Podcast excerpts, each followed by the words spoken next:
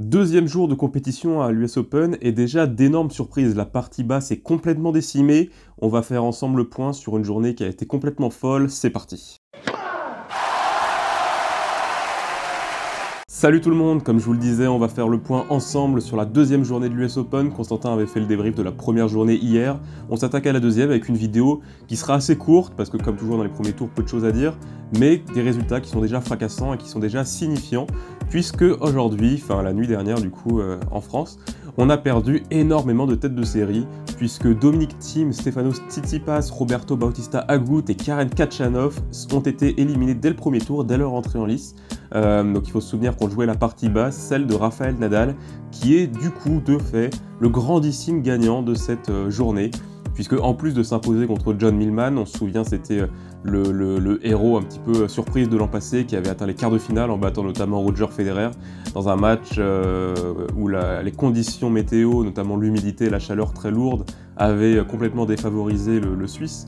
Mais, mais, voilà, Millman qui était le héros un petit peu surprise de l'an passé, là été opposé à Nadal pour son premier tour, euh, s'est fait corriger, il n'y a pas d'autre mot, Nadal a, un très grand Nadal cette nuit qui a joué vraiment avec euh, des coups lâchés, complètement libérés, très puissants, le physique a l'air de tenir aussi, on sait que c'est l'inconnu souvent du côté de l'Espagnol euh, à l'US Open, donc là un Nadal vraiment extrêmement convaincant qui n'a perdu qu'un seul de ses 23 derniers matchs, c'était du coup face à Federer à Wimbledon, donc Nadal qui est en forme, qui est en confiance et le physique a l'air de tenir, qui est du coup en plus de se qualifier pour le deuxième tour, le grandissime gagnant de cette journée, puisque comme je viens de vous le dire, énormément de ces potentiels adversaires, en tout cas de joueurs qui auraient pu le gêner, sont sortis dès leur entrée en lice.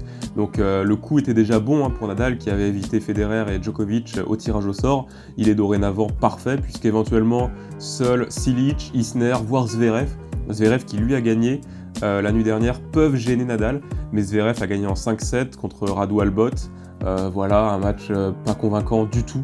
Donc euh, il y a euh, peu de chances que Zverev arrive déjà jusqu'à Nadal. Et euh, même s'il y arrivait, est-ce qu'il aurait le niveau pour gêner l'Espagnol? Moi j'en doute très fortement. Donc Nadal qui réalise l'énorme coup de la nuit et qui est de fait le, grandissime gagnant. Côté français, bilan très mitigé comme ça avait déjà été le cas pour la première journée puisque hormis les qualifications de mon fils, de père, qui a récemment été promu numéro 2 français, de Gilles Simon, eh bien on note, euh, et d'Antoine Wang bien sûr, le, alors là c'est un gros coup d'Antoine Wang qui va du coup retrouver le top 100 euh, qu'on avait découvert un petit peu à Roland Garros, un français euh, méconnu, mais qui, qui est vraiment pareil, assez convaincant, qui a un niveau de jeu assez fou. on sent qu'il se bat sur chaque balle. Enfin, moi je sais pas trop quoi penser de ce joueur, mais il est assez impressionnant dans sa façon d'être. Et là, il bat Leonardo Mayer. Donc, donc gros coup également d'Antoine Wang, qui est l'un des quatre qualifiés de la, français de la journée. Défaite en revanche un peu plus surprenante de Richard Gasquet qui perd en 4-7 contre Berrettini. Alors Berrettini très bon joueur mais qui avait eu du mal à enchaîner sur ces dernières semaines et qui, euh, est surtout Gasquet en fait qui avait fait de très bons matchs. Donc défaite surprenante de Richard, d'Hugo Humbert malgré un très beau combat, très beau combat pardon, contre Marius Copil et surtout la défaite de Joe Wilfried Tsonga qui aura mené deux manches à zéro. Euh, d'ailleurs dans le quatrième set où Tsonga aura été à 5-5, service à suivre, qu'il perdra. Donc euh, à deux points du match tout simplement, et, avant de perdre en 5-7 contre Sandgren, donc là, euh, défaite vraiment euh, bah, plus que surprenante, inquiétante même pour Joe, qui avait le match en main, qui était bien, qui était bien dans son match, donc défaite surprenante et qui laisse un peu dubitatif et qui en gros nous fait dire que le bilan est toujours plus mitigé, parce que déjà c'était déjà le cas au premier tour.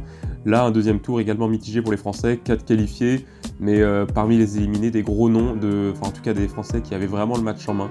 Donc euh, assez décevant du moins. Côté féminin, juste un mot pour dire qu'Alizé Cornet est qualifiée. C'est la seule qualifiée euh, française chez les femmes, puisqu'on note les défaites de Pauline Parmentier et de Diane Paris, la jeune également sensation, qu'on avait, découvert également à Roland Garros, mais qui perd là, la marche aurait été trop haute. on passe également assez vite sur les favoris, puisque euh, Simona Alep ou encore Naomi Osaka sont qualifiées. Osaka en 3-7, elle avait également elle aussi le match en main. Une balle de match dans le deuxième set qu'elle perdra au tie-break pour finalement s'imposer en 3. Euh, et on va terminer cette vidéo avec un petit mot euh, qui me tient à cœur entre guillemets pour souligner la belle qualification de Cory Goff. Vous le savez, une joueuse qui était la sensation de Wimbledon, qui n'a que 15 ans, âgée de seulement 15 ans, et qui là bah, pour son premier match, Louis Armstrong s'offre Potapova, qui est quand même 74e mondial, donc une joueuse solidement installée dans le top 100, et qui bah, a subi la loi de, de Korigov, qui en plus avait perdu le premier set, donc qui prouve vraiment du haut de ses 15 ans qu'elle a un mental particulièrement solide, en plus d'avoir un niveau de jeu qui est euh, dévastateur, on l'avait vu à, Wimbledon. Donc, euh, donc joueuse à suivre et en tout cas euh, la sensation de la nuit, le, beau, la, belle histoire un petit peu de, de la nuit. Voilà un petit peu ce qu'il y avait à retenir de cette, journée. Je passe assez vite parce qu'il y a énormément de matchs sur les premiers tours.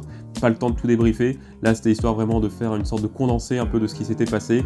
à retenir, du coup, si on doit faire un bilan, bah, bien sûr Nadal qui passe et qui est le grandissime favori puisque ni Titi passe, ni, Bautista Agut, ni Kachanov, ni Tim euh, ne seront au second tour. Ils ont tous perdu dès leur entrée en lice, avec euh, certaines défaites qui sont plus euh, inquiétantes que d'autres, puisque autant Tim était malade et pas forcément sur sa meilleure surface, le dur ça lui correspond pas toujours, autant Tsitsipas, lui, ça aurait pu lui convenir, mais il a, dit qu'il arrivait plus à trouver l'inspiration sur le court, et on l'a vu beaucoup s'invectiver contre lui-même, mais aussi contre l'arbitre. Est-ce qu'il a trop joué ces, ces dernières semaines? C'est possible. En tout cas, Tsitsipas qui semblait un petit peu euh, pas loin du burn-out. Donc ça c'est déjà une défaite plus inquiétante, d'autant plus qu'il a énormément de mal à enchaîner sur les dernières semaines, euh, depuis à peu près son, bon tournoi de Roland Garros, où il perd contre Wawrinka au terme d'un match euh, exceptionnel.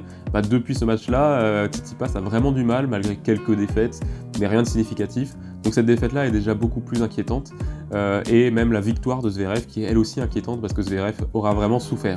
Voilà, on peut refermer cette vidéo là-dessus. Euh, ce sera également moi qui vous ferai le débrief de la nuit prochaine, euh, le deuxième tour de la partie haute. Donc là, on aura, j'espère, peut-être plus de choses à dire en concret, je veux dire, d'analyse de, match, parce que là, c'est quand même assez euh, superficiel, ça reste juste de l'analyse de, résultats. Mais, voilà, je vous donne rendez-vous demain, du coup, tout au long de la semaine et même de la quinzaine, il y aura d'autres vidéos sur Capsule Talk, des previews, vous avez l'habitude.